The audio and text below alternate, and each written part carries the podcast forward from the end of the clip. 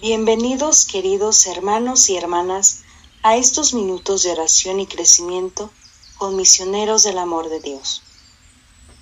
No olviden compartir las enseñanzas, suscribirse y seguirnos para que más personas escuchen estas oraciones y crecimientos espirituales. Ahora les invitamos a sentarse en un lugar cómodo, con su espalda derecha, sus hombros y músculos relajados. Comenzamos nuestra oración y reflexión.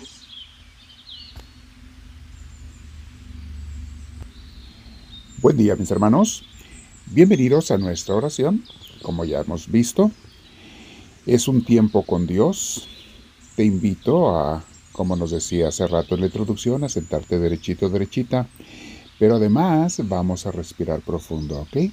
Con mucha paz, con mucha serenidad, con mucha tranquilidad. Si no la traemos, no te preocupes. Para eso estamos orando. Dios nos va a llenar de su paz. Tú nada más dedícale el tiempo a Dios y Dios se encarga de los demás. En la oración, mis hermanos, así es. Tú dedícale el tiempo a Dios y Dios se encarga de los demás. Muchas veces no tienes ni que hacer tanto esfuerzo. Solamente darle el tiempo a Dios, que es lo más difícil. La razón por la que mucha gente no ora es porque no está dispuesta a darle un tiempo a Dios. Vamos a darle estos 10 minutos de reflexión meditando sobre cosas de Él y después los invito a que se queden otros 10 o 20 minutos reflexionando, platicando con Él, escuchando a nuestro Señor. Una vez más, respiramos profundo con mucha tranquilidad. Dejamos que Dios nos llene con su paz. Quédate en esa paz con Dios.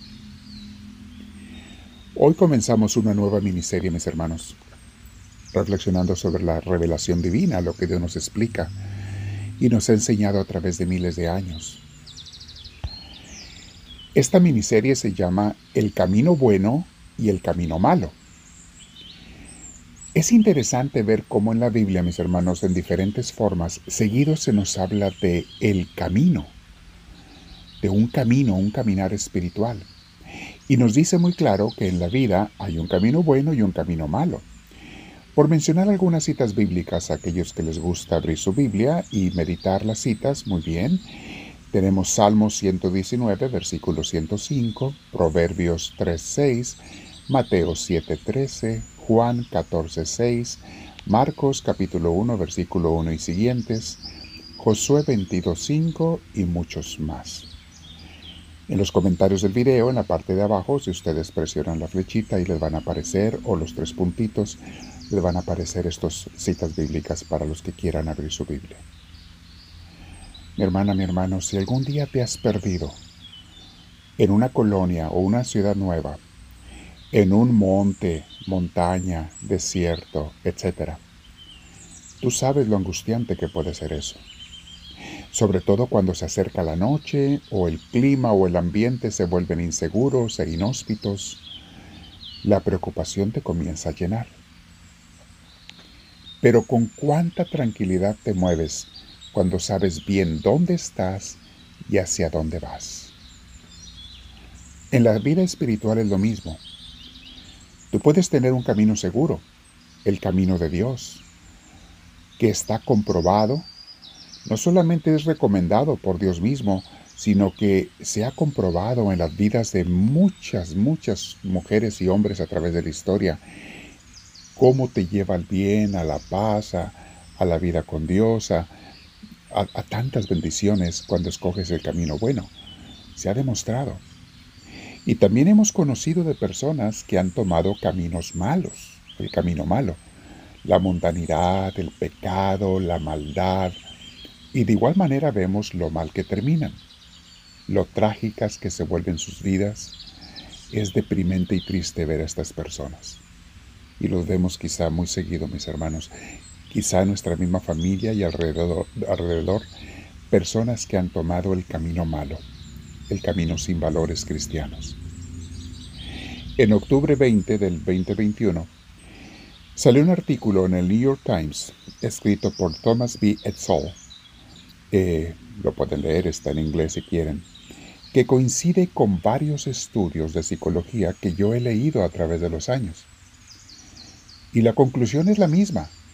Las gentes, esto es psicología, mis hermanos, las gentes que tienen ideas conservadoras, claro, sin irse a los extremos, no los conservadores extremistas, las gentes que tienden a tener ideas conservadoras, aquellos que tienen valores en su vida, valores para seguir, por ejemplo, una religión que les empatiza el comportamiento cristiano recto, estas personas con valores y convicciones viven mucho más felices y en paz.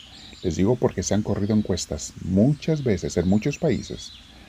Viven mucho más felices y en paz que aquellos que tienen una mente muy liberal donde todo lo cuestionan, donde los valores objetivos para ellos no cuentan porque creen que cada quien se puede inventar los suyos propios Así creen estos liberales extremistas que cada quien se inventa sus propios valores. Se basan en disque valores subjetivos, porque son de cada quien, y cambiantes, porque además ni siquiera son constantes en sus valores muchos de ellos.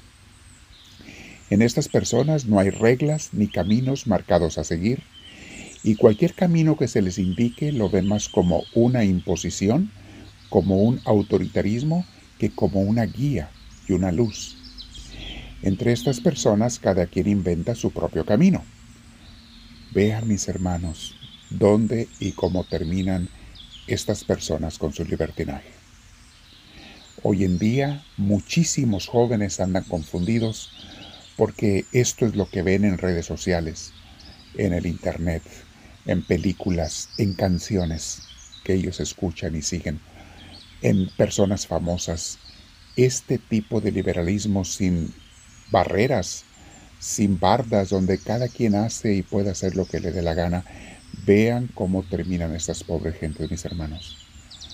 Entre estas personas, solamente en Estados Unidos, el año antepasado, que son los datos oficiales, hubo más de 70 mil muertos por exceso de drogas, por sobredosis de drogas. Más de 70 mil muertos muchísimos más que los que han muerto en muchas guerras, mis hermanos, en un solo año. ¿Por qué? Porque les dicen no hay valores a seguir, no hay normas, cada quien hace lo que le dé la gana, cada quien puede hacer, vean cómo terminan. Y esos son los que se han muerto, sin contar los que han sobrevivido y andan por malos caminos. Por algo nos dijo Jesús en Juan 14, 6, Yo soy el camino, la verdad y la vida. Nadie llega al Padre si no es por mí. Ahora, saliéndome un poco del tema, la Iglesia Católica en el Concilio Vaticano II nos explica que Jesús está presente aún en muchas religiones y personas que no lo conocen por ese nombre. A haber gente que se deja guiar por el Espíritu Santo, aún gente que no lo conoce por ese nombre. Pero eso es una explicación muy larga para otro día. Mis hermanos, lo que importa es dejarnos llevar por los valores que el mismo Espíritu Santo nos pone en los corazones a todos los seres humanos. Independientemente de las creencias religiosas, filosóficas o culturales, culturales que cada quien tenga.